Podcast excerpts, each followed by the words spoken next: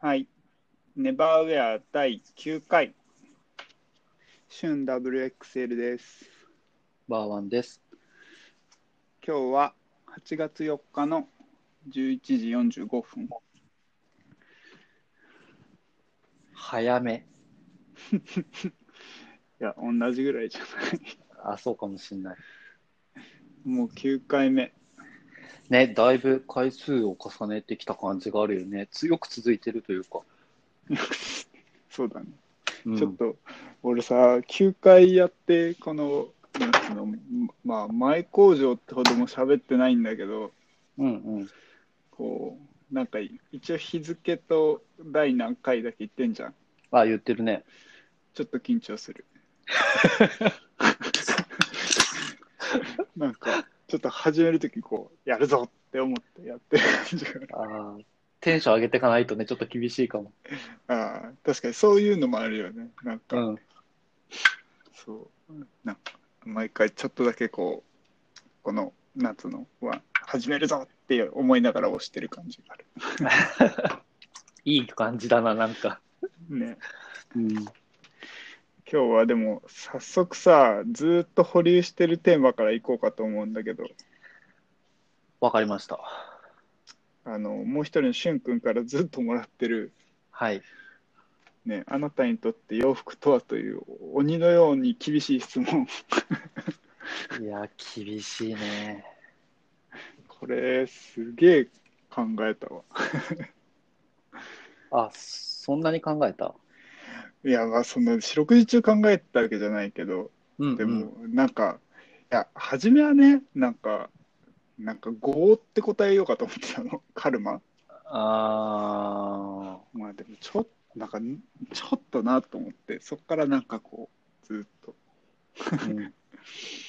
で、ちょっと先に回答を自分の方から言うと、はい。2つあって、コミュニケーションのツールっていうところと、そうだよね。うん。あと、まあ、好きな服を着るのは大事なことだよっていう、この2つ。あー二つ目は深いなうーんね、その、まあ、なんで初めにカルマ語っていう答えになったっていうところ、まあ、うんなんでね、こんなに服買ったり着てるか、本当わかんないんだよね。で、まあ、そこをこう考えて、ね、なんか理由付けしていくと、まあ、一つ目はさ、まあ、バー君、ちょっと前にそういう話もしたと思うんだけど、うんうん。まあ、すごい綺麗事っぽいけど、まあ、これがきっかけでね、仲良くなった人がいるっていうのが結構大きいっていうか、大きいよね。でもね、これってすごくこう、こういう、この今言った理由っていうよりは、なんかもっと説明すると、うんうん。なんか、うん、やっぱね、社会人になってから、新しく、なんて言うんだろう、うん、人付き合いを始めて、それなりになんかこう、表面上、仕事上とかの付き合いは、まあ、ね、大人だからというか、うんうん。でできちゃうっていうか、本当に？うん、あ苦手なんだけど、でもしなきしなきゃいけなくて求められるじゃん。そうだね。で、これね、実は2つ目の話もつながっていくから、まあ、後で言うんだけど、で、うんうん。その、そういった中で逆に、その、な、なんだろう、昔から付き合ってるやつとかっていうのは、まあ、当たり前に仲いいんだけど、うん社会人になってから、その、踏み入って話ができる人を作るってすごく難しいと思うんだよね。うんうんうん。で、こう、あーなんだろう、やっぱすごくさ、その、共有する時間も社会人になると少なくなるし、人とね。うんうん。で、かといってさ、育ってきた土壌がさ、例えばなんか僕はさ、あの、田んぼの稲だとしてさ、なんかえ？水がい、水がいっぱいあるところで育ってたとすんじゃん。うんうん。でもさ、バーマン君はさ、こう北海道の大きな土地でトウモロコシでさ、どういうこなんか、なんかその土のところで育ってみたいなさ、なんかもう全然さ、そのバックグラウンドが違うじゃない、そういうのって。うんうん。で、そういう、なんて言うんだろう、そのギャップを埋めるのってすごく難しいっていうか、やろうとしてもできないことじゃない？そうだね。うん。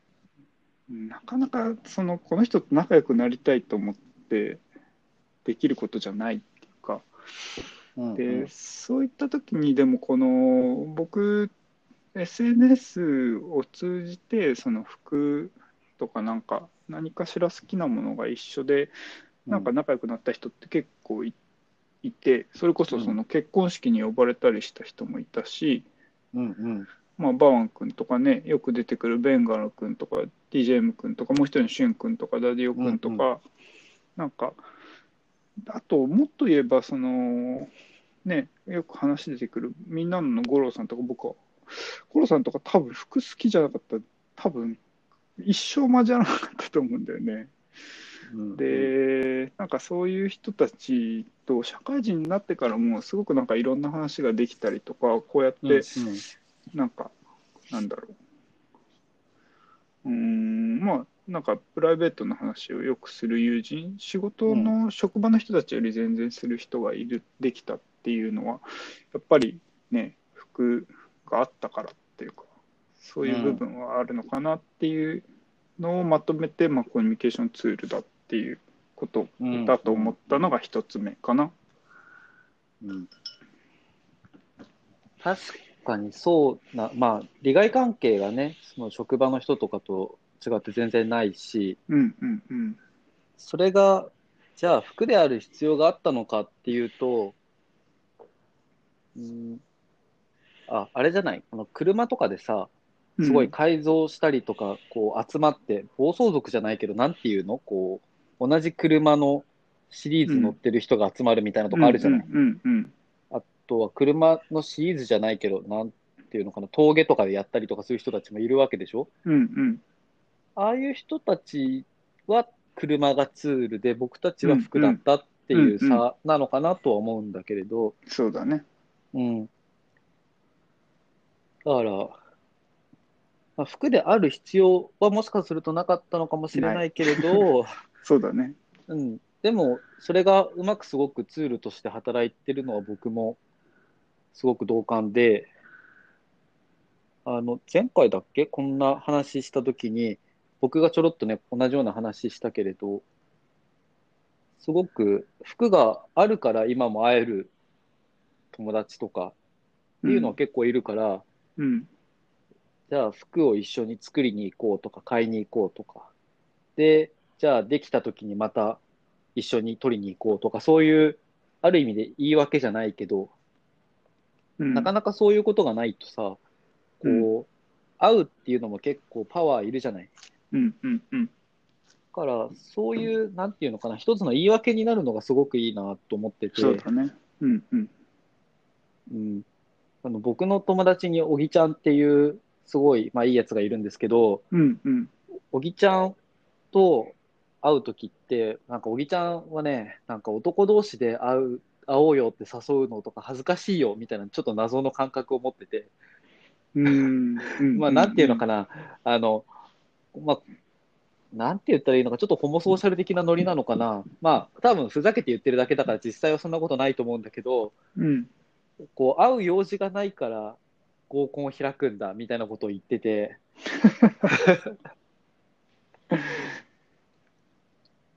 まあうん。確かにわかるんだよね。あの、うん共通の趣味が、例えばさっきの車でもいいし、服でもなんかあれば、じゃあスーツ作りに行こうとかあると思うんだけど、うんうんなかったけど仲がいい関係性でなんか理由が欲しいときって、じゃあ今度飲み行こうよ、えいいよ、何する？とか、どこ行く？って、こう、ちょっとなんていうのかな、そこから会話がなかなか発展しなかったりとか、予約、予約っていうかな、予定がこう確定しない可能性がある中で、うん合コンしようよっていうと、全員がよし行こうみたいな。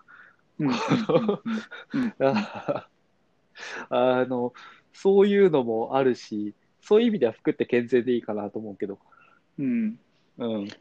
あそうね本当に服である必要があるのかってそれに関して聞かれるとうん。そこはまたさらに考えなきゃいけない けど、まあ、今今のそのなんだろう今自分にとって何かっていうのはそういうとこなのがあるかな、僕もそれは絶対そあとその小木くんのその、うん。会おうよって言わずにう。うん。例えばなんか新しいお店ができたから行こうよとか、うんうん。合コンしようよとか、なんかそう誘いたくなるって気持ちは、なんとなく我々の世代間としてはあるような気がする。今の若い子はもうちょっとなんか違うように誘えるのかもしれないけど、うんうんうん。なんかちょっと照れくさいみたいなところがあるよね、多分ね、そうう。いうことなんだと思うんだよね。そう。すだからわかるなと思うん。しゅんくんとも LINE とかする内容ってさ、これいいよねとかって、新しい服出たら送ったりするじゃない。う。うんうん。あれも、なんていうのかな、まあ共有したいからもちろん送ったりしてるんだけど、それがないと、本当にこう送るネタがある意味でないというか、連絡する理由がないもんね、なかなか。ってなっちゃうから、それのうんまあ、合うバージョンっていうのもそれに当たるのかなみたいなのを今なんとなく話しながら思ったけど。いや、そう思うよ。きっかけというかね。うんなんかそう、うんこのラジオもなんかその、質なんか毎回さ、質問もらって、とりあえずなんか回答に近いような、近くないような会話がずっと続いていくみたいなとかって、なんかその、火種をもらって、うんそれが思わぬ方向に広がっていくっていう、その火種になりうるものって、うんうんうんじ実は自分たちで作り出すのって結構難しくて、なんかそれが。洋服になってるっていうか、うん。そういうとこだよね。そうだね。まあ、これもね、その、ある意味でラジオっていう言い訳をしてるからこそ電話ができてるっていう。そうそうそうそう。だからある意味で服とう。いうかね、そう。こんなことがね、なければ絶対に電話こんな毎回するなんてないしね。しないよね。いや、んね、2, 2週間ぐらいに一度の定期連絡って、いや、逆に聞いてる人もさ、聞かれたら、あそんな相手いな、親ともしないよっていう人多いよね、絶対。親と2週間に1回電話絶対しないね。しないよね。余震波したとして2分だよ、2分。そうだね。会話ないよね。ない。そう。それがまあ一つ目。まあ、すごく優等生っぽい回答だよね。うんうん。で、もう一つ、うんうんこれもちょっと話が続く部分でもあるんだけど、うん。まあ、僕自身ね、あんまりこう昔から社会性のある人間じゃないのね。お気づきでしたか？もうすごいマイペースだし、うん、あんまり人のことどうでもいいなって思っちゃうタイプだし。うんうん。で、でもさ、なんかこう、社会、うん本当にこれこれも多分、ある程度、今までの回でも一貫して言ってきてることだと思うんだけど、なんか社会人になると、社会性とか、その社会的な地位とか、あうん。お給料とかお金っていうものと引き換えにね、うん。なんかすごくこう、搾取されてる部分がある自由さというか、でそうだね。、うなんか今、自分は明らかにこう不釣り合いな社会性をこう着せられてるって感覚がすごいあるの。着たくもない服着て仕事したりだとか、間違いない。うん。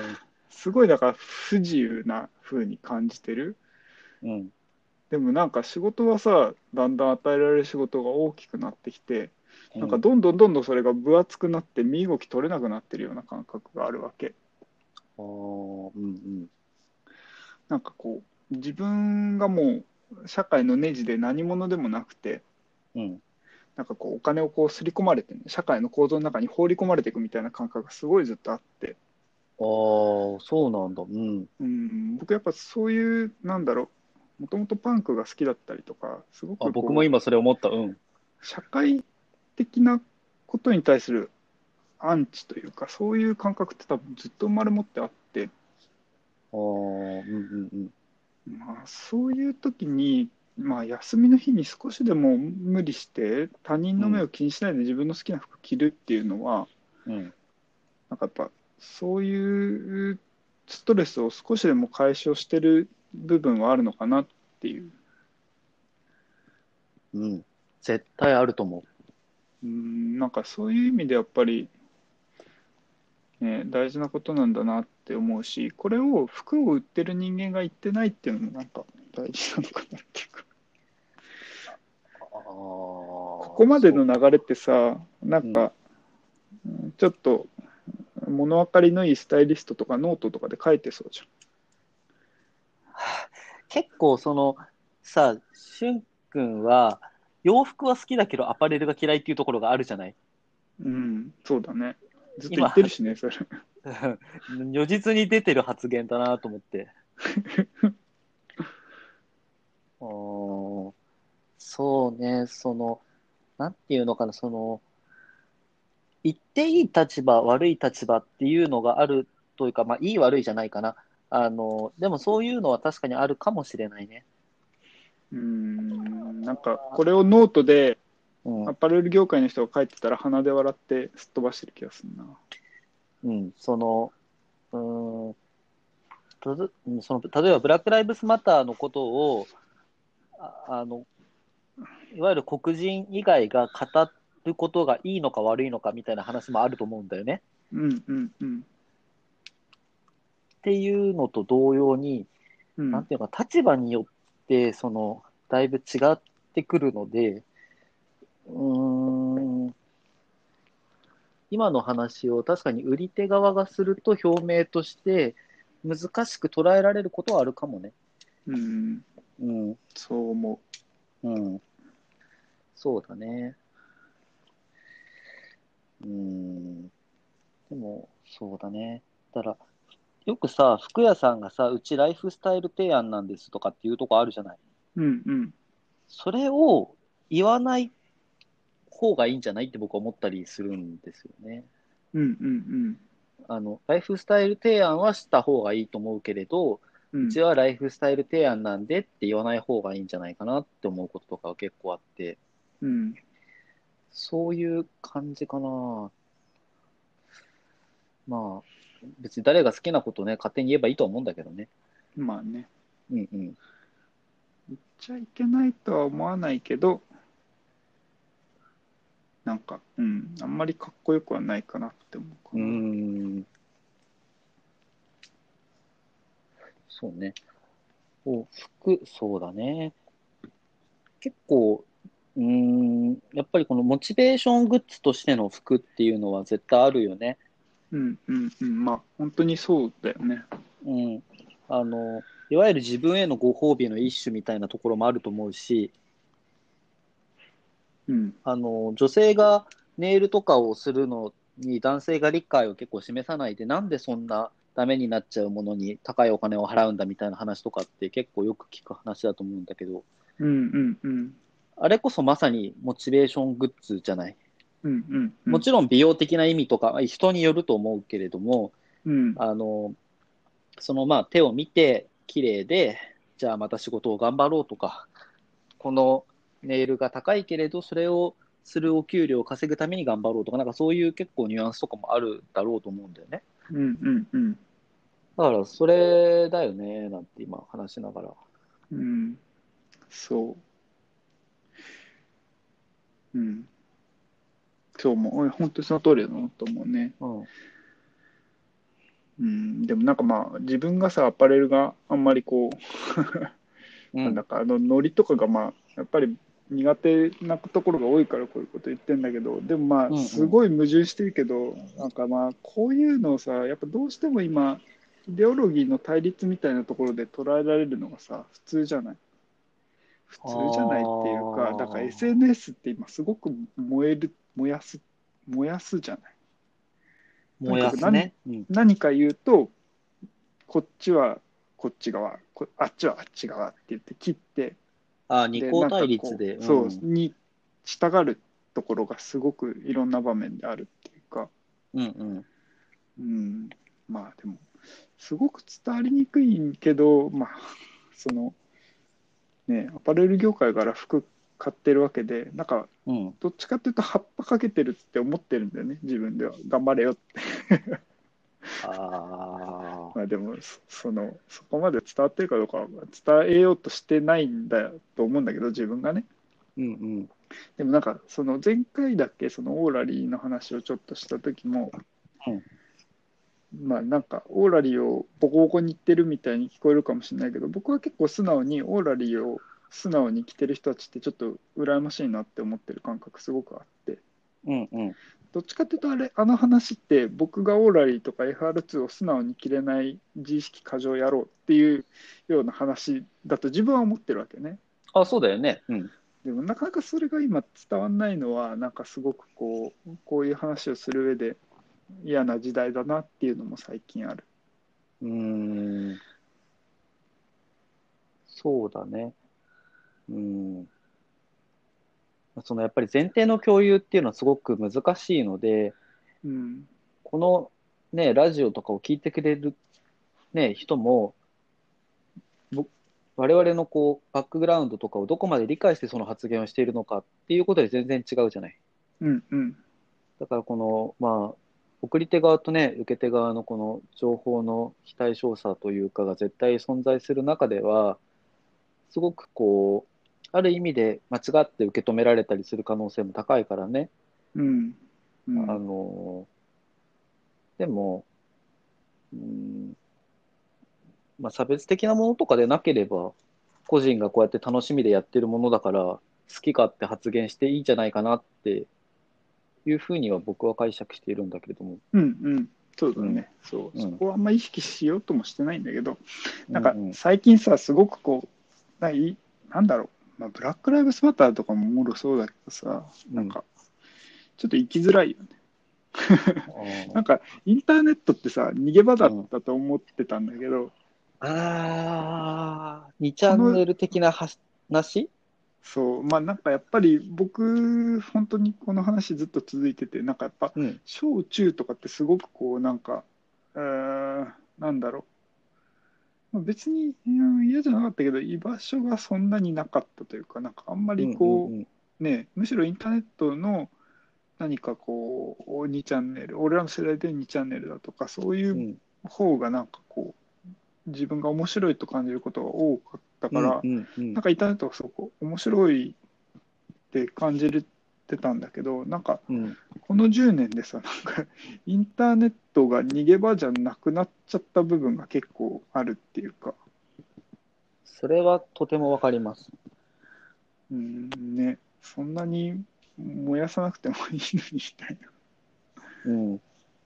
その、なんだろう。例えば自分がなんか差別的な感情を持ってたとして、うんうん、これ、感情っていうのはやっぱりコントロールできるものじゃないから、うん差別的な感情を持つこと自体は、やはりある意味で言うと避けられないと僕は思ってるのね。うん。どんなに差別撤廃を訴えたとしても、うん。やっぱり自分の中で偏見とかは絶対にあるし、ある。ただそれを口に出して、出すことや行動にすることが許されないわけじゃない。うんうんうん。思うだけは自由というか、うんを解消する場というか、ある意味で自分という人格を切り離して、こう、まあ、発散だよね、する場としてのインターネットって絶対にチャンネルとしてあったと思ってて、うん。それが、まあ、インターネットの良さでもあり悪さでもあったと思うんだけど、うんうん。その、今は完全に個人とインターネットっていうものが同一になっているパターンが多いからこそ、なんていうのかな、本当にただの場になっちゃってるんだよね。うんうんうん。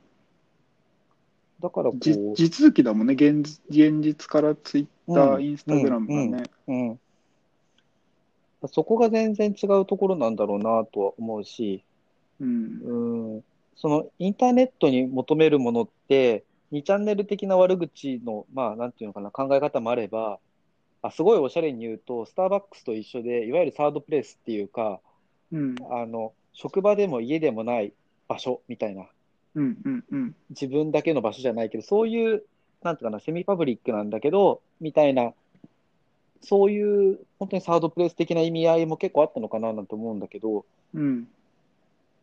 きっと今はそうじゃないよね。まあ、もしくはそういうふうにするには、かなりこう個人と、あのインターネット上のそのアカウントを切り離す努力をして運営するとか、うんそういうことになっちゃうんだろうね。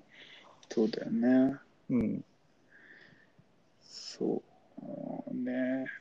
まあもう本当にそういうゲームになっちゃったからね。なんかそれを嘆くのは本当にこれも老人ホームからのなんかうん。話になっちゃうようなところあるけどうんうん。ね。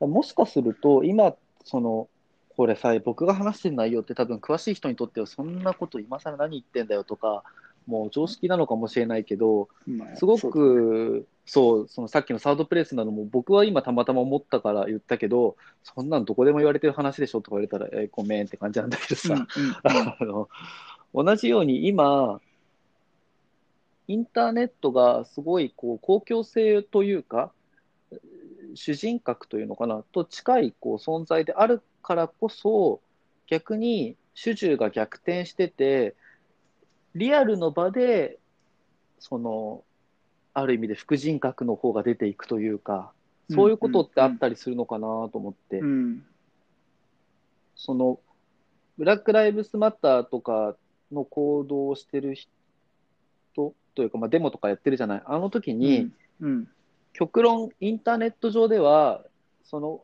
考えには賛成だけど、平和的な解決を望むっていう立地的なこう姿勢だったり態度を示してても、うん実際の自分はすごい外で暴動してるっていう可能性もあるわけじゃない。うんうんだから今までの逆だよね。うんあの昔だったら、ね、いい子に過ごしてて、でもネットで死ねみたいな。うんそういうなんかもしかすると逆転現象が起きてたりするのかな。うん。あるよね。だインスタグラマーがさ、そのうん。ブラック・ライムスマターの運動のところに、そういう格好だけして写真だけ撮って帰ってくみたいなのとかもさ、それああって現るんだ実現実の人間性うはすごく否定されるべき存在になってるけど、そのインターネット上、ネット上の存在としてはすごくこう尊まれるというか、うんうんうんそれもまあある意味で逆転しちゃう現象だよね。すごくあるみたいだよ、今なんかその写真だけ撮ってすぐ帰ってくみたいな。ベンツで乗り付けて、あこのプラカード一瞬持って写真みんなで撮って帰ってくみたいあーまあそのなんだろうねきっとそのインスタグラマーとかもレベルがあってな。うん。もう超有名人でそこにいたらもうセキュリティがいないと大変なことになっちゃうぐらいの感覚の人とかだったらうん。そういう行動とかもありえるのかなとかあのまあ全部が全部一概にとは思えないけどでも、うん。そうだね。うーん。結局だからその運動に参加してることだって別に主張する必要ってないからね。発信してるわけだからね。ただデモに出ればいいじゃんって僕は思うし、うん。そうだね。うん。そう、でもやっぱりなんかさ、その、うーん何かに対して意見をお言わないっていうこともなかなか選択しづらくなってきたよね。そういう意味で、その、こう、おなんかこう、力のあるアカウントならなんか言えよみたいな、あるねそういう一種の同調圧力みたいなのもすごくあるよね。あのそうですね僕はその、まあ、別に沈黙することが僕は悪いと全然思ってないし、うんうん発言しないこと自体も発言だと自分は思っているんですよ。うんうん。俺もそう思う。なので、あのそれこそ BLM 関係だと少し前に、あのね、化粧関係で、名前忘れちゃったな、黒人の、えーまあ、従業員が多い会社で、黒人が CEO とかだったんだっけな、ちょっと忘れちゃったけど、そういうちょっとこうブラック寄りのこう会社が、うんあの黒人をモデルに使わない会社はここだとか、今後使うというふうに約束した企業はここだみたいなのをこう、なんていうのかな、まあ、公表というか、ある意味で使ってて、うんそれって僕は全然意味が分かんなかったのね。うんあのまあ、そういう考え方もあるんだろうけれど、うん、強制することではやはりないと思うんだよね。うんうん。だから、すごくこう、そういうのとかを見ても、やっぱり同調圧力というよりかは、うーん、かなりこう、問題があるポリティカルコレクトネスみたいな状態は起きていることがあるなというふうには思ったりしています。うんそうだよ。本当やっぱめちゃくちゃ難しいよね。難しい。なんか今日すごい真面目じゃない？こんな感じでいいんだっけ？そうだねも。いや、なんか入り、入りで、やっぱね、質問がね、うんあのね 重いからね。そうだよね。そうだよね。ちょっとね、どうしてもなんかすごいね、うんそうなっちゃうね。あーいや、そうね、もうこの、この話、このぐらいで終わっといた方がいいような気がするね。そうだねなんかバーク他に言うとこある？その、まあは、質問に戻って。ああ。あなたにとって服とは？うん。あの、二つ、まあ、僕、本当どっちも同じ感想で、うん。二つ目のところってもし何か言うのだったら、あの、いい服を着なくてもいいっていうことあるんですよ、やっぱり。何を言ってるんだって感じなんだけど、うん、いい服というか、別にうん服なんて何でもいいっていう考え方もある中で、うん。あの、やはり服、いい服であったりとか、それは値段とかじゃなくて自分が気に入ってる服っていう意味も含めて、うん。うん。あの着用することは、やっぱ自尊心の向上にはつながりますよね。うん。あの、まあ、すごくポジティブな分かりやすいやつだと、こういうかっこいい服着てるからモテるはずだみたいな感じのそのポジティブなマインドでモテるとかね、うん。っていうこともあるでしょうし、うん。うん。うーん本当は仕事に行きたくないんだけれども、自分がこう好きな服を着ることによって、こう、なんていうかな、モチベーションを上げていくみたいなね、そういう活用も当然あるだろうし、うん。あの服のいいところは、ネバーウェアっていうタイトルとちょっと逆かもしれないんですけど、着れるというかですね、そうだね。あの毎日使えるんですよ。うん。うん。そこはすごくいいところで、あのアート作品をやっぱり持っていくこととかはなかなかね、持ち歩けないし、うん。あのそういう、まあ、お花とかもね、なかなか花瓶とかをこう抱きしめながら歩くわけにもいかないので、うん。そういう中ではすごく効用が高いですよね。うん。うん。わかる。うん。あのーなんだっけ、重松清だっけ、すごいもう前に読んだから忘れちゃったけど、なんかナイフっていう本があって、あなんか超懐かしいね。うん、わかる。超懐かしい。あの、ちょっともう話全然忘れちゃったんだけど、なんかいじめられてるんだっけ、なんか忘れちゃった。うん。の子が。ナイフをでもポッケに持ってて、別にナイフを使うわけじゃないんだけど、ナイフを持ってるから心強いみたいな、なんかそんな、なんかあった気がするんですけど、ちょっと僕すいません、本当す、もうほぼ老人なので全部記憶が飛んでますけど、うん。うん。あの、いや、僕たちにとって服っていうのはそのナイフなんですよねっていうことを言いたかったっていう、うん。うん。うん。あの、その服とは何かっていうことを考えて、結構お風呂入ってる時とかに考えたりしたんだけど、うん。これがね、ちょっと知恵熱が出そうになる感じがしてやめちゃったりして、なんていうのかな。あのね、な結構全問答にも近いので、そうだね。し、じゃあなぜそれでもいい服を着てるのかとか、まだ欲しいと思ってるのかとか、いうふうに考えたときに、やはりそのメンタル的な意味はすごく強いなと思って。うん。あの、うん単純に物としていいものが好きっていうのはありますけど、じゃあなんで好きなのって言われたときに好きなものが好きっていうのもあるだろうけど、それによって得られる、まあ快感だよね、ある意味で。うん。を、こう、日々の生きる糧にしてるからなんじゃないかなっていうところを私は思った限りです。うん。うん。うん。うん。ね。そう。で、やっぱり初めに戻るんでしょう。なんで服なのっていう。まあそこはもうあれだよね。前世で洋服に親を殺されたとしか言えないよね。まあね、よく言われる、ね、それ、ね、質問だと、まあ、前世がハンガーだったって僕はよく答えてるんですけど、最高だな。そうしよう。前世がハンガーなんだ。そう、なるほどね。そう、え、なんで？って言われて、そうよ、前世がハンガーでさ、って言うと、大体そこで、こう、僕が見つけた答えですね。わかった。そう。前世がハンガーだったんだな。ああ。わかった。分かっちゃった？わかった。分かってないと思うけど。あなたにとって洋服とはって聞かれたら、うんそのまとめると前世がハンガーだった。そうそうそう。うん、インインサマリーするとそういうことになるわけね。はい、これ聞いてる人ね、僕だったらもう今スマホね、投げてるね。ぶん。投げてるね。うるせえ、お前、みたいな。本当に。うん。いや、もうね、ちょっとこれはね、本当に苦労、苦労したね。めちゃくちゃ難しい質問だった。はい。ちょっと他の質問に行きますか、じゃあ。はい、行きましょう。軽い、軽いの行こうぜ。軽いの。OK です。軽いの。まあ、あんまり軽いのがないんだけどね。そうだね。確かうんあ僕だ、これがいいと思います。あの、しゅんさん、バーワンさん、こんばんは。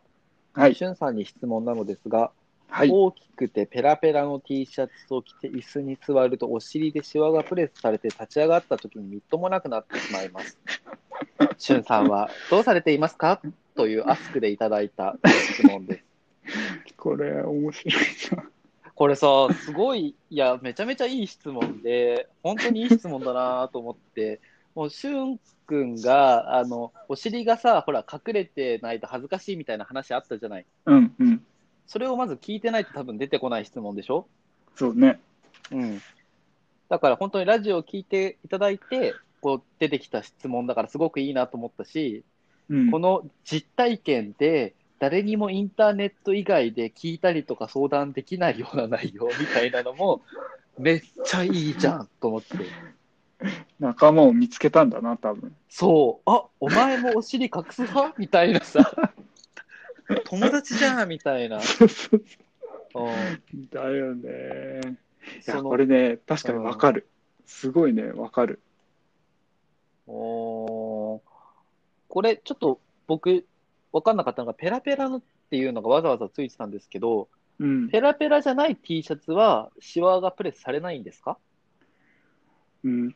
多分ね、されにくいと思あそうなんだう。やっぱ落ちるからね、布が下に。うーんうんうんうんうん重力で。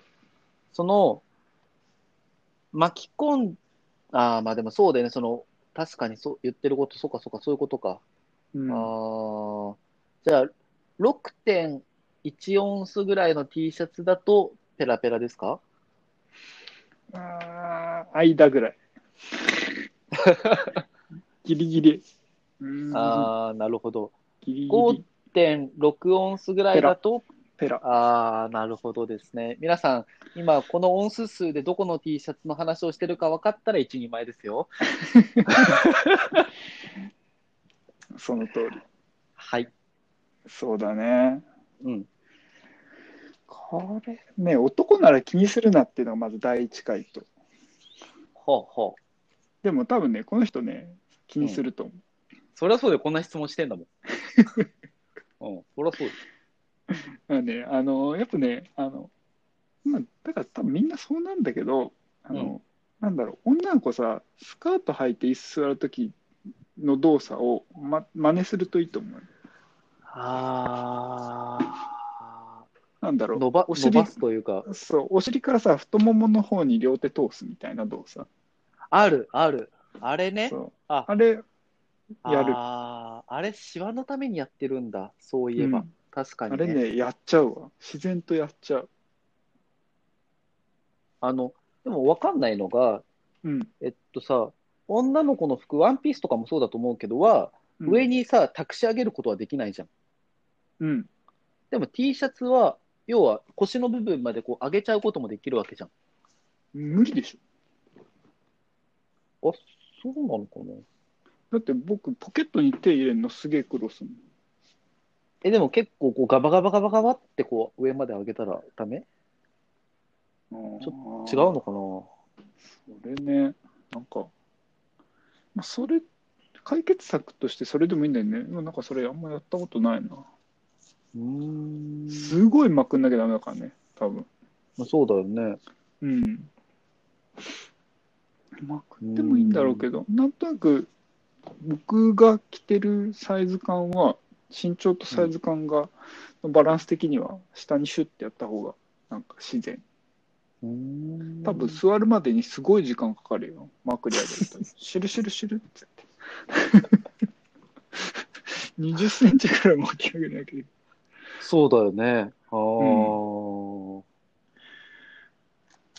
あー。あと僕これ聞い質問ね、の人にね、多分まあ、ちょっと答えてくれられるかわかんないんだけど、また、うん多分ね、こういうことを聞くってことは T シャツをアイロンする派の人だと思うんだけど、どううん、多分ね、そんな気がするよね。するよね。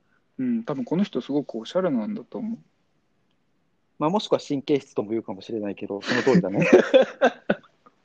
そっか、確かにね、神経質なのかもあー神経質の人性格の人がさ、うん。でかい T シャツ着んのかな？やっぱ、うん、あるんじゃない？そのお尻が見えちゃうと恥ずかしいっていう。なるほどね。うん。うん。とりあえず8オンスぐらいの T シャツ着てみたら、ああ、もうペラペラの着るなと。もう、あの、どうやっても落ちちゃうみたいな重いやつ着る。全然回答になってないからね、これ 薄いのをどうするんだっていう。う んね、ペラペラか。そう、僕ね、長くて結構暑いの着るんですよね、夏でも。うん、分厚分厚いというか、うん、ごごわごわ系。うん。そう、ちょっと違うんだよね。うん。なんかメリアス生地の繊細なやつとかもう全然着なくなっちゃったから、ああ、そっか。確かにそうだよね。もう、そういうのはね、もう結構アメリカンな感じのが多いもんね。うん、そうだね、どっちかっていうと。じゃあ、え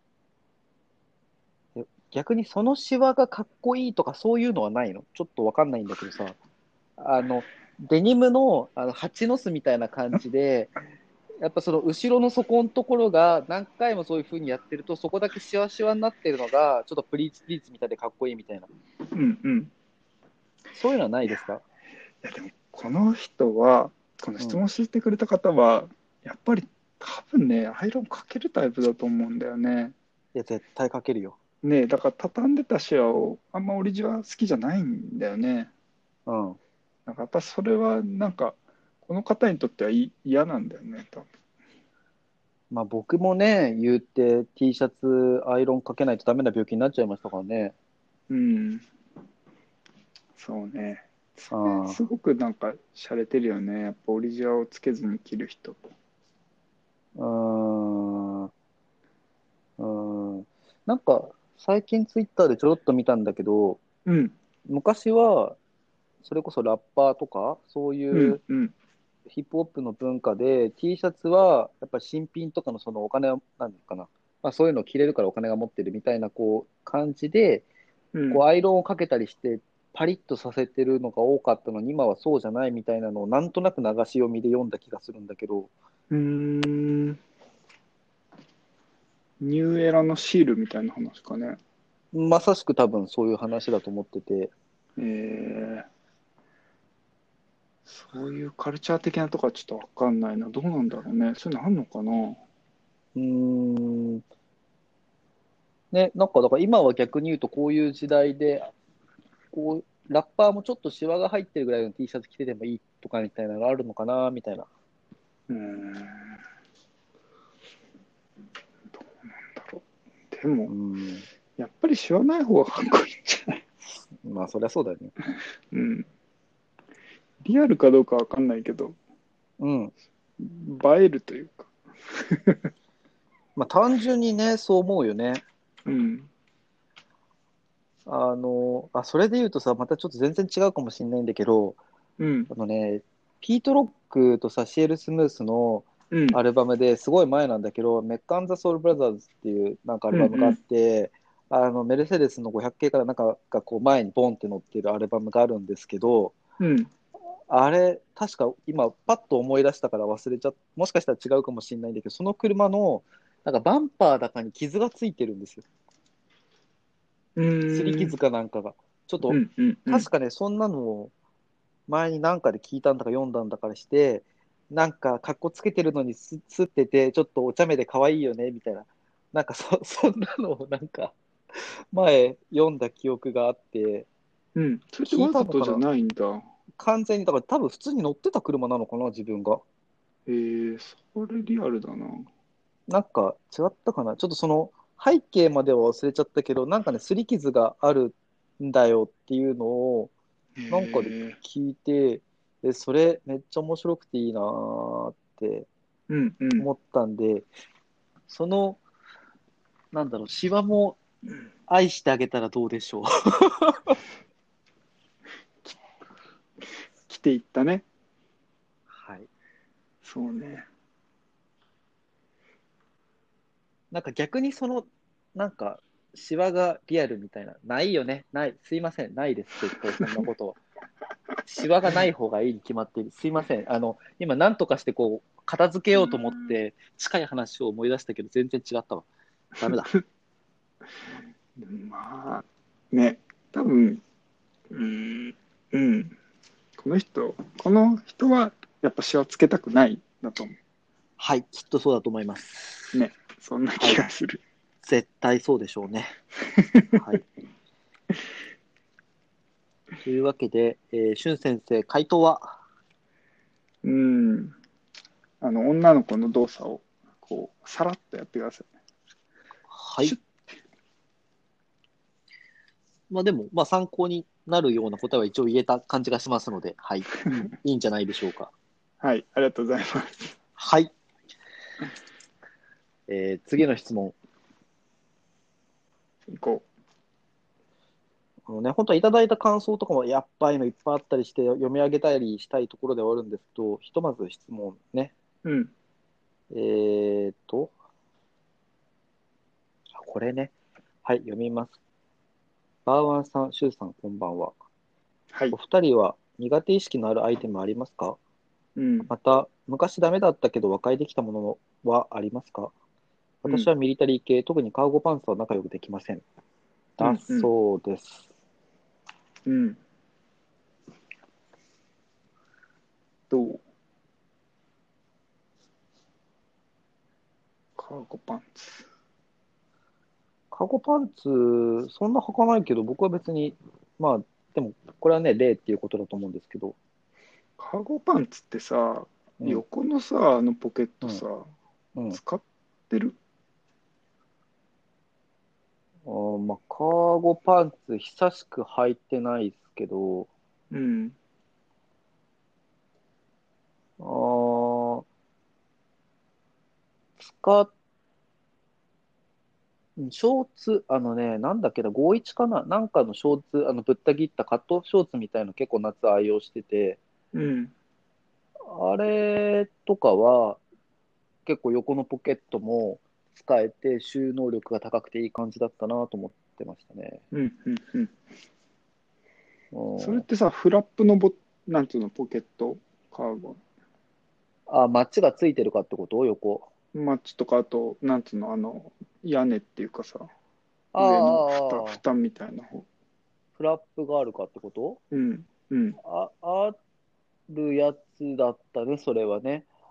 そうだよね。んカーゴってそういうディテールになるよね、やっぱり、軍門だから。そうだね。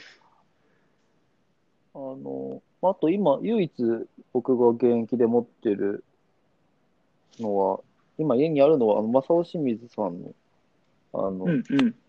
持ってるんだけど、カーゴ。カーゴっていうか、前だけポケ、まあ、カーゴ風みたいな。うん。それは、ポケットを変なところにあって入れたりしますね。ただ、すげえ歩きづらかったりして、もうってなったりするけど。うんだねこのポケットちょっと嫌なんだよな。うーん。なんかちょっとさ、開け閉めがめんどくさい。でも開けたまんまなんかいるのちょっと嫌なんだよね。うんうん、わかります。そういうことだよね。そう、ロール、ロールのさ、その上のフラップがさ、ボタンで止まるじゃない。うんうんうん。あれ、すごい、めんどくさいんだよね。なんかめんどくさい。だからなんか、うんそういう意味でカーゴパンツと、別に見た目、だから M47 とか履くけど、うんなんか見た目は結構嫌いじゃないけど、うんうん。なんか、その、何も仲良くなれてない気がするんだよね。そう、ああ、それで言ったらさ、このさ、仲良さっていうと、うん別に僕、カーゴパンツとは仲悪いとは思ったことないけど、仲良くはない。全然マブダチじゃない。うん。よっともぐらい。4ともぐらい。うん。だね。相手も俺にそんな興味ないと思うし。うん、わかる。俺もそのぐらいの距離感なんだよね。うん。まあでも別に、なんだろう、食堂で会ったら一緒にご飯食べるぐらいの感じっていうか。わざわざ愛はしないみたいなね。そうだね。うん。そのぐらいの距離感。横のポケットに関しては、僕はこの立体感が結構出るので、あれによって、うん。あの、ディティールとしてはいい。うんからうんうんわかるわかる。うん、その、まあ、飾りとしてはいいかなと思ってますし、場合によっては機能性もあったりするので、うん。そんなに反対ではないかな。うん。うん。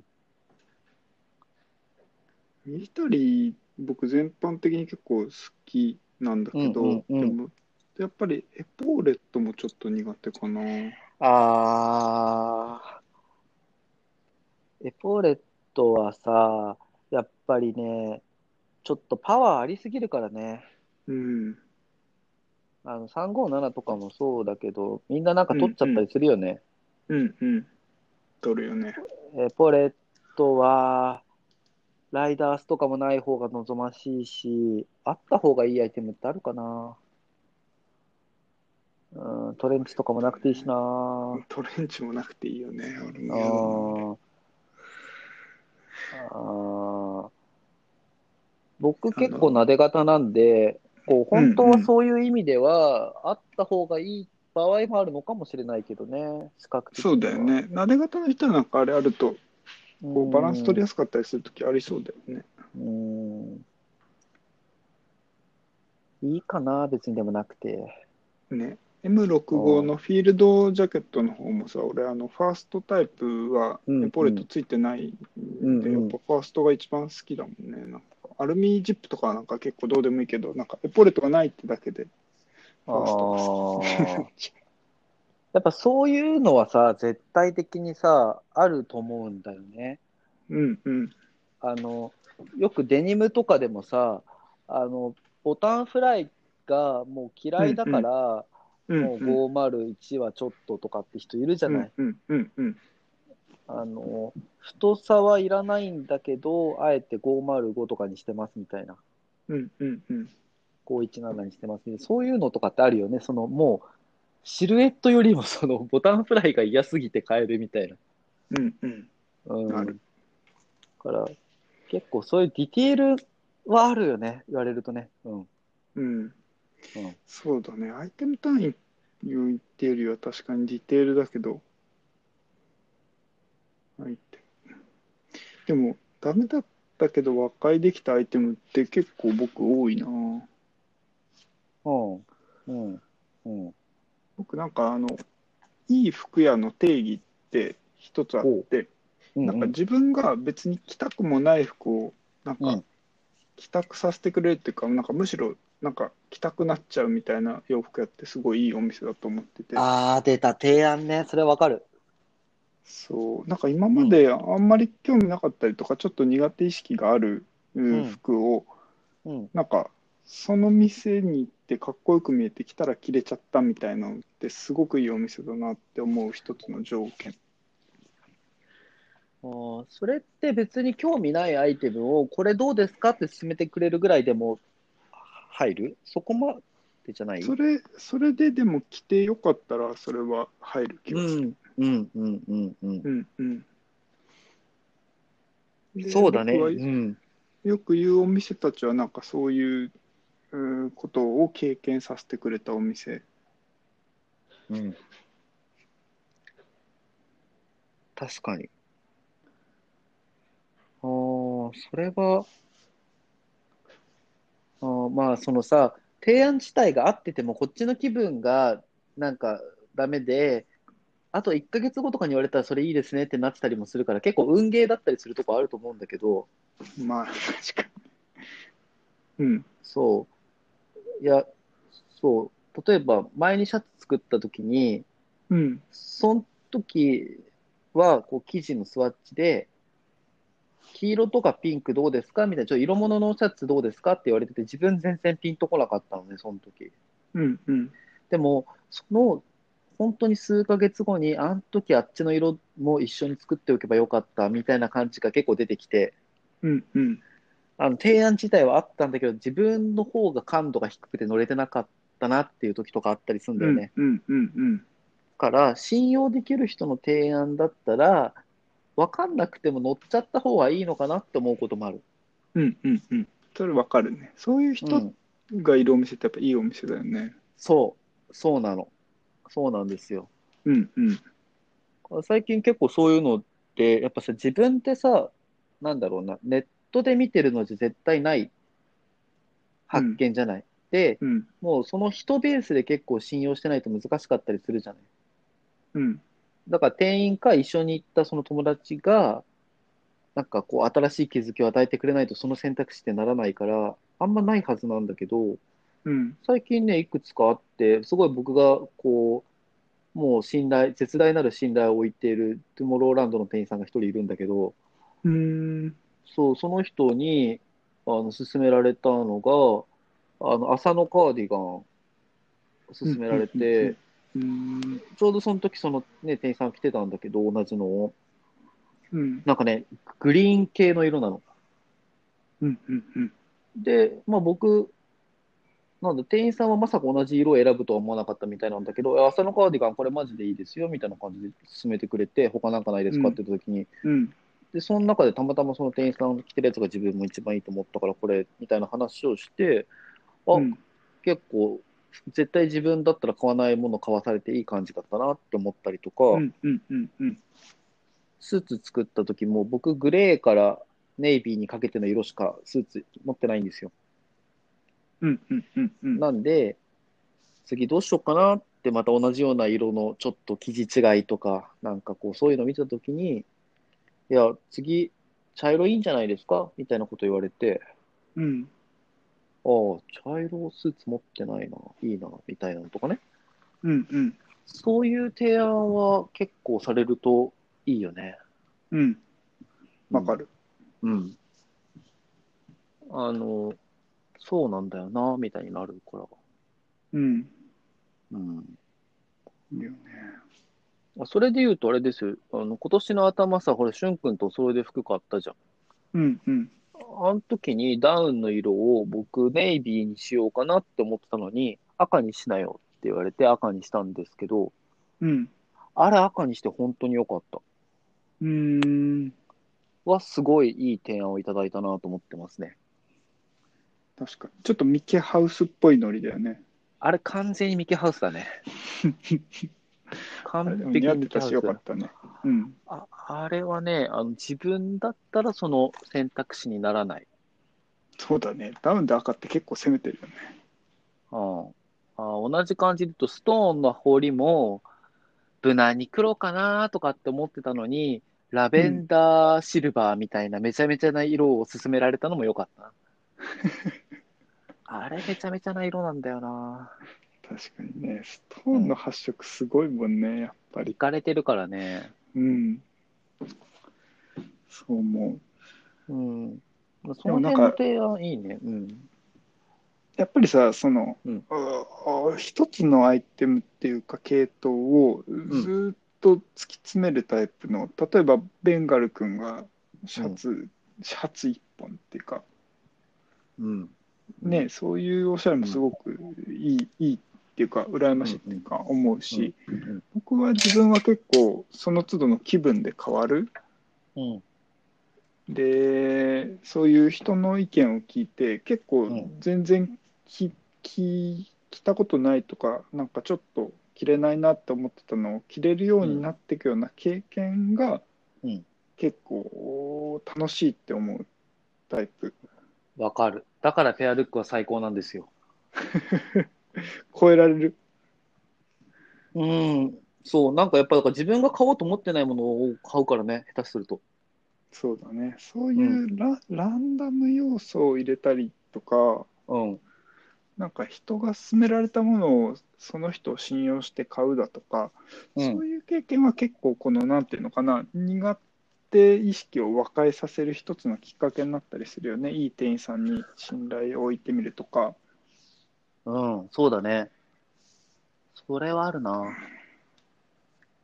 今日なんかアパレル業界の人っぽい話してるなえこれこれあれでしょ？ネットショップでできない体験を実店舗でできるみたいな話になるんでしょ？あー、ズーム接客しますぜ、みたいな。わかんないけど。いや、なんか今、そういう話の筋が見えてしまった。でも、いや、店舗で提供できることって、やっぱり、ネット以上のものでないと絶対的にダメじゃないですか。ね、わざわざ行くんだからね。そう。いわざわざ行くっていうね、お客さん側もコストがかかってるし、店側だって店舗を持つっていうコストがかかってるんで、うん。うんやっぱり期待を超える何かがないとダメなんですよ、店は絶対に。うん。うん。だから、こう、本当つまんねえ店をやってるところはいい加減にしろって思いますね。今危ないとこだった。失言をするところでした。はい。危ない、やっぱね。おっとっとっと。確かにね。ちょっと多すぎるところあるもんね。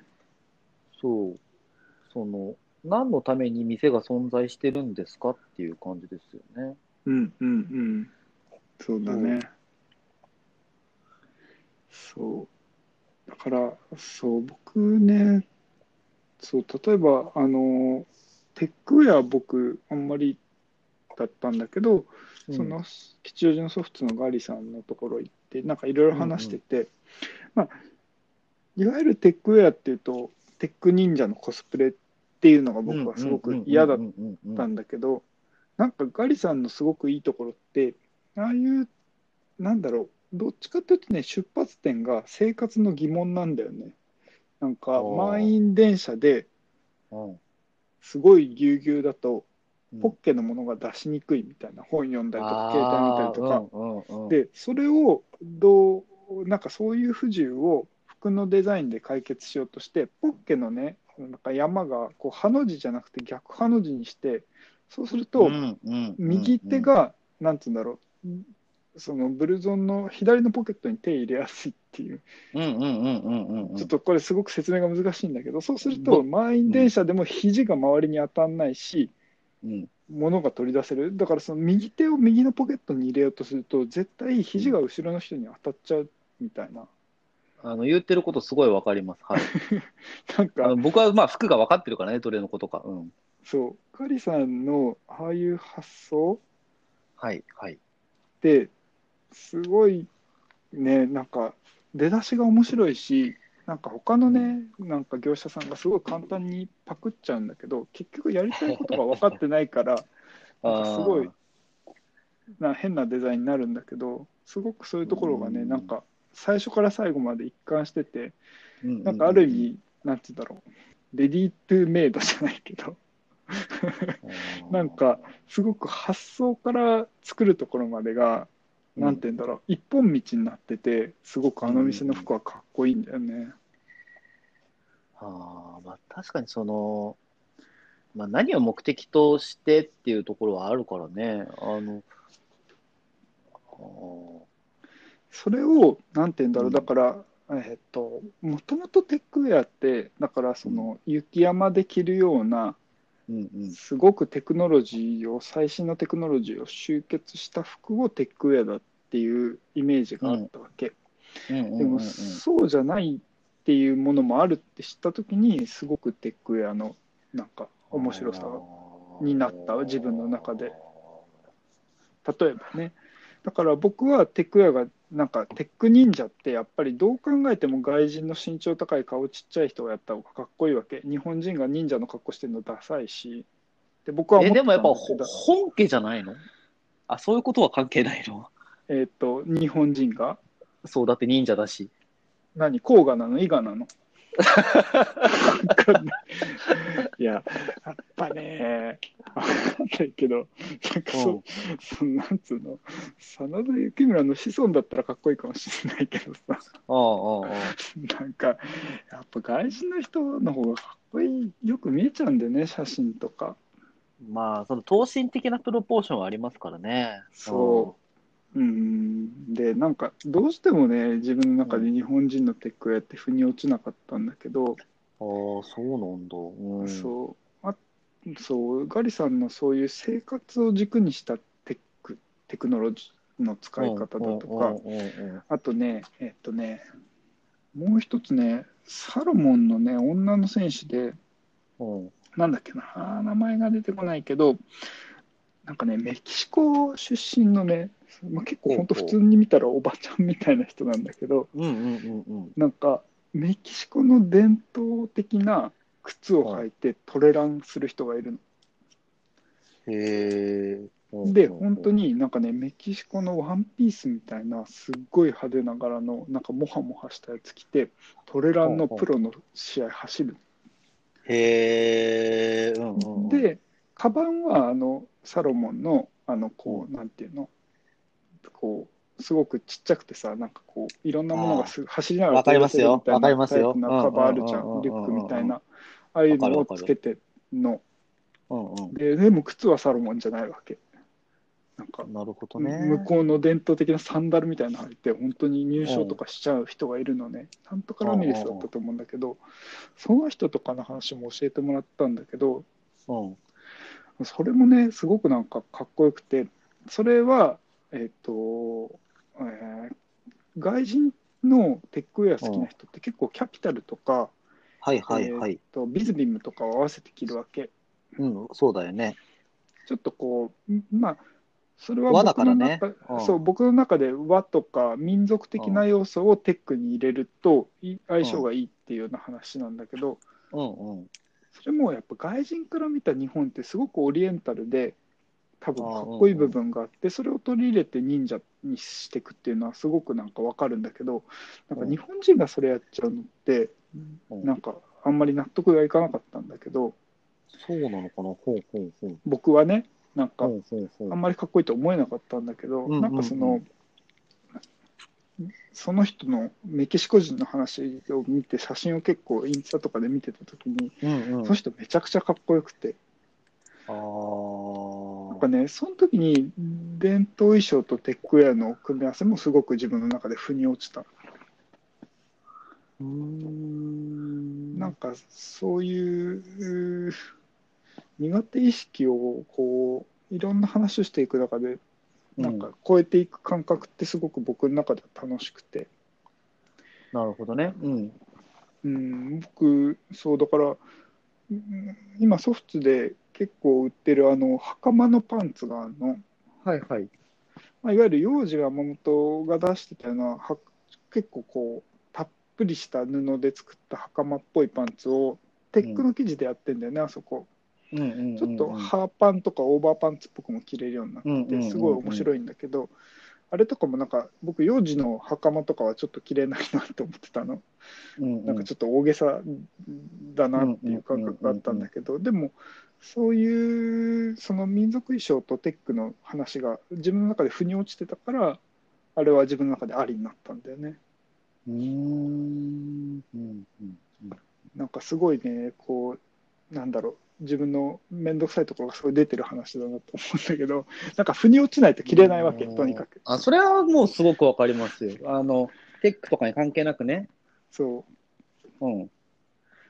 で、そう、なんか、だから、ソフトはすごく僕いいお店だなって思うっていうか、うん。なんか面白いこといろいろ教えてもらえるし、いろいろなんか、なんだろう、苦手意識が超えられるところがそういうとこ。あーちょっとそその、まあ、質問とずれちゃう、ずれちゃうとか、今の話につられてなんだけどさ、うん、うん、その、ユニクロがさ、ライフウェアって歌ってるとかあると思うんですけど、うん、うん。日々日常で着る服っていうのは結構テックウェア的な要素が多分に含まれているよねってそもそも僕は思っていて、暑い時にリネン着るみたいな話？そうそう、そういうこと、ウール着るでしょ、うんうん寒い時みうん、たいな。うん、うん。から、なんだろうな、その、うん、テック忍者って必要がないオーバースペックのものを着ているっていう意味がすごく強いのかなって勝手に思ってたの。多分、雨げを、うん、源流はそれだよね。あああ、そうなんだ。うんうん。オーバースペック。だから、そのさっきの機能性素材とか、そういう快適性と、トラディショナルな文化なものうん。の組み合わせで、僕が今パッと思ったのは、例えばじゃあヒートテックの捨ててこはテックウェアなの？ヒートテックの捨ててこはテックウェアなのかな？ヒートテックの捨ててこはテックウェア。でもまあヒートテックとかは機能性インナーってやつだよね。そう。エアリズムのふんどしみたいな。それもでもなんかただ作りゃいいんじゃなくてだからやっぱなんか理由がちゃんと筋が通ってんだったら納得する気がする。僕、ちょっと恥ずかしながらふんどしをさ、履いたことがないからわかんないんだけど、うん。多分あれ、トランクス以上に通気性があるよね、きっと。うんうんうんおそらくね。うんでもパンツとしての機能は兼ね備えてるでしょ？うん。だから、トランクスの、えーエアリズムのやつがあるかちょっと私は存じ上げませんが、あるとして、それを変える声快適性を求めた結果、通気性とかね、こう、ふんどしにたどり着いたっていうことであれば、こう、OK ってこと？僕の話をしてんだよね。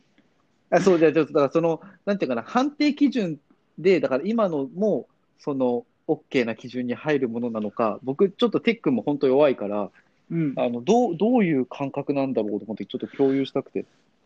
それでかつ見た目が納得できるのもやっぱり入ってくるよね。なんか理論が先だって見た目があんまり納得できない部分はやっぱりあんまり好きじゃん。まあそういう出だしでそう作って自分が履いてよければ全然いいんじゃない？いいと思う。うん。う。ん。なるほどね。その、浴衣とかもじゃあ、多分、知らず知らずのう。ちにそう。なってるやつ結構あるだろう。なと思って。う。ん。昔は、まあ、木綿とかももちろんあるだろう。けど、やっぱ絹とかさ、そう。いう。ものだったのが、今は河川ってさ、夏お祭りとかで、もう何？要は撥水加工がかかってて、ちょっとソースだ、お酒がこぼれても平気だし、うん。なんかもう涼しいし、みたいな、通気性もあるし、みたいなのあるわけじゃない？うん洗えるし、みたいな。洗えるのもあるよね、家で。ねうんえ、。あの、ちょっとだから多分、うん、ものとして、その浴衣としてはグレードが高くないのかもしれないけど、ああいうのってテックウェアなんかな、みたいな。ちょっと僕、ずれてますかね？どう？ちょっと分かってないのかな。うーん。そういうことではない。うーん。話は近いと思う。うん。うんうん、僕ちょっとね、テック忍者って、もうアクロニウムのなんだっけ、あのハゲの人、ヒューロソンみたいな人、なんだっけ、エロルソン。エロルソン。エロルソン、間違えてた。うん。うんあの人が、なんかこう、仁王立ちしてるみたいなイメージ、なんかこう、上黒いマウンテンパーカーみたいので、下黒いサルエルみたいので、みたいなイメージぐらいしかちょっとなくて、本当に僕、多分正しいんじゃない？うーんそれを着てインスタに載せるときは刀持って走るんだよ。刀？おー外国人とかよくやってる。あ、そうなんだ。う今今でもやってるのか。昔はね、テック忍者って検索するとそういう人たちよく出てきたけどね。ーん黒いマスクして、うーん。あ、そうか、忍者だから？そう。ああ、じゃあさ、CP はさ、逆忍者ってこと？あれ、メガネだけだから。CP はでももともとが忍者じゃなくて、なんだっけ、あれはあの、そっか、そうだ。あれはパイロットかパイロットだからでしょ。ごめん、ちょっとあ完全なるボケをかまして、あれ？って思って失礼しました。ああ、なるほど、なるほど。そう。でもエロルゾンはやっぱり彼にとってリアルを追求してる部分はあるんじゃない？だから回し蹴りがズボン履いたまま回し蹴りがしたいから回し蹴りができるパンツ作ったとかさ。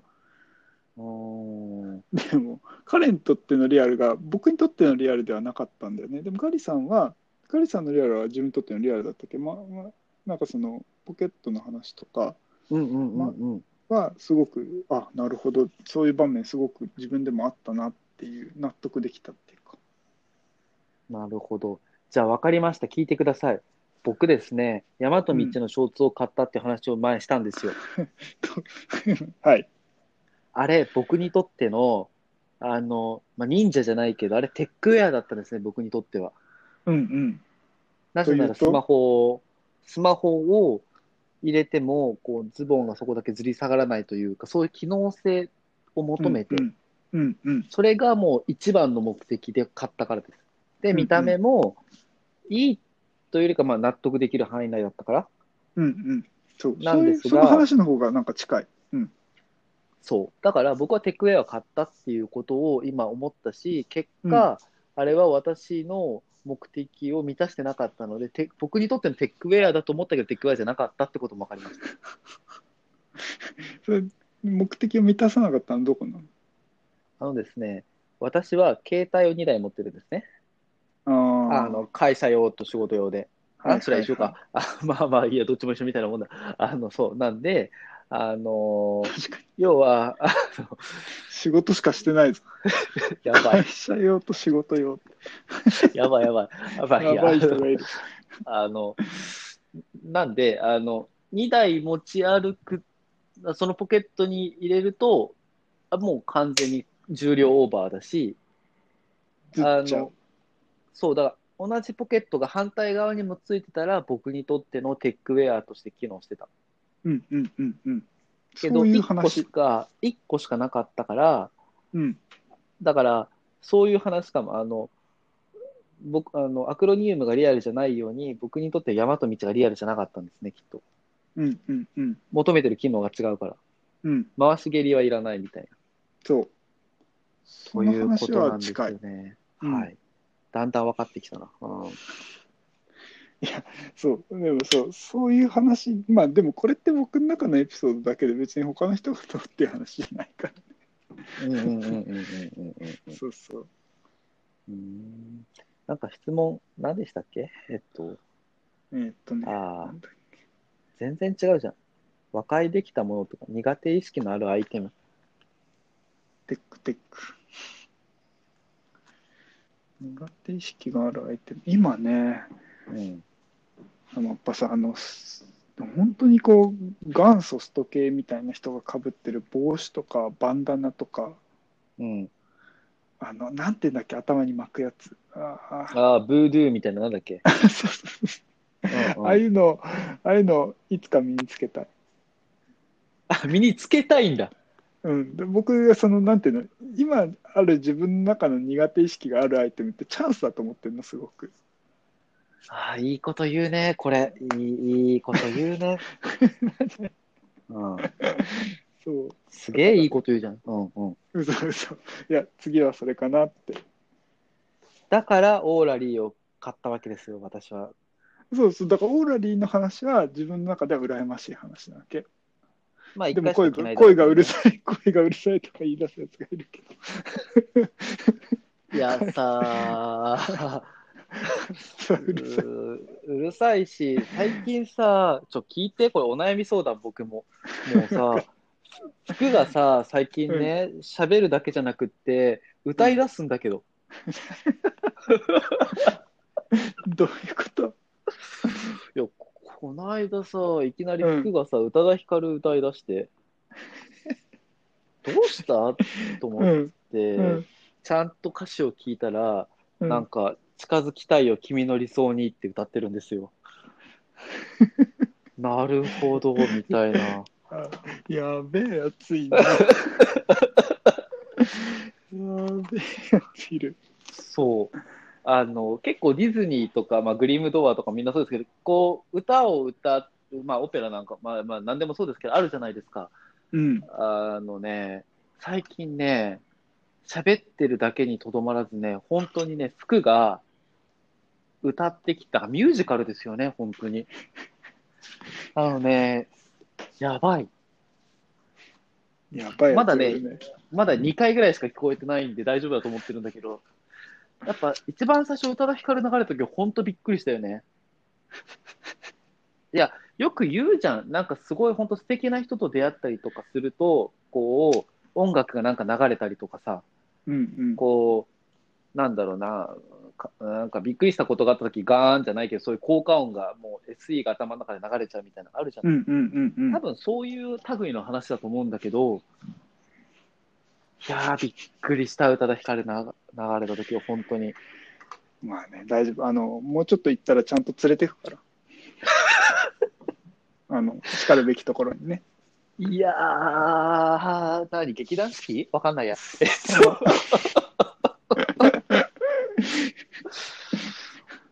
うん あでも結構だからいい傾向だなと思って、やっぱり対話できるようになってきて。対話してんの？対話っていうか、うんまあなんだろうね、やっぱり、うん、対話、対話じゃないのか、まあ、人と独り言とかは言って返したりとかしてないですけど、おうおうみたいな感じで。うん。でもあれでしょ、オーラリーの声に達したらうるせえお前って言うんでしょ？いや、だってさ、ビービー許せんだもん、あいつ。本当にさ、ねえ、もねえじゃねえし。ねえじゃねえし。う、いや、だってさ、やっぱりこれ差別かもしんないけど、これこそ、お前、身の程をわきまえろっていうか、そうなんだ。俺もそれがダメなんかな。なんか、オーラリーとか、さらっと切れる若い子みたいになりたいな。なる予定だったんだよ、僕だって。いや、だから、もう、この話ししてる時点でダメじでも、いや、僕はだから常にある意味で言うと、こう、新しいものを挑戦することをやっぱりしてるってことですね。何においても。ゃん。何、俺のこと置いてったみたいな顔してんの？いや、この間、なんかあいつ先に行ったなっていうことを言われたから、あの、僕も言わせてもらいますけど、いや、本当にね、やっぱ常に日々、細かいところも含めて服は努力してますよ。うん。やっぱり、もしかすると、新しいことがあるんじゃないかっていう風な感じで試してトライアンドエラーで、失敗だったりも当然するんだけど、うん。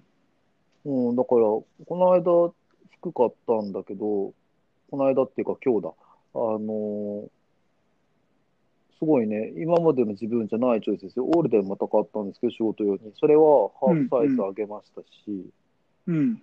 あの、まあ、あったら便利なんだけど、そんな価値はないだろうって言って、ずーっと買わずにいたコモンプロジェクトを2色買いしましたし、ええ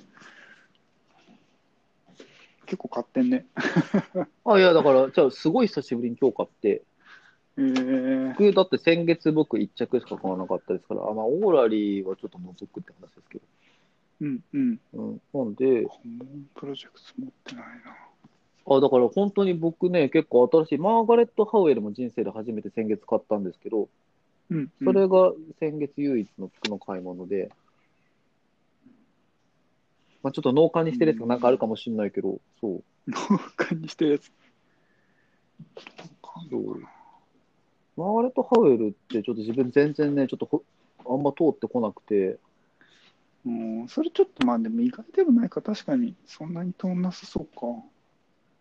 うーん、なんかね、ちょっとほっこりしすぎてるからかな。かなうんうん。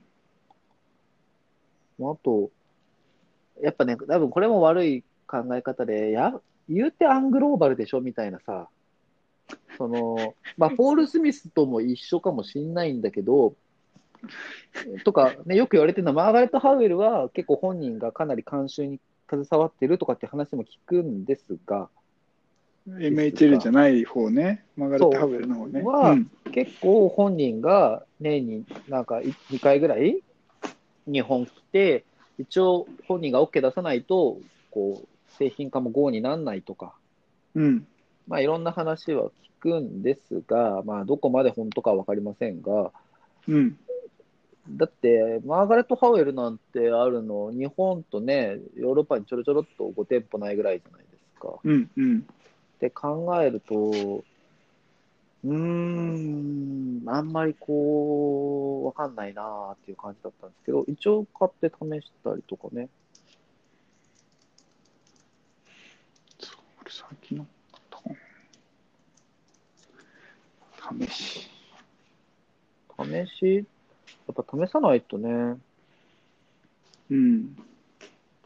マーガレット・ハウエルって来た？来た。買った日に、あ、これあの前の話で言うとルール違反ですけど、うん。あ、これ今日着なかったら着ないっつって、そのまま着て帰りました。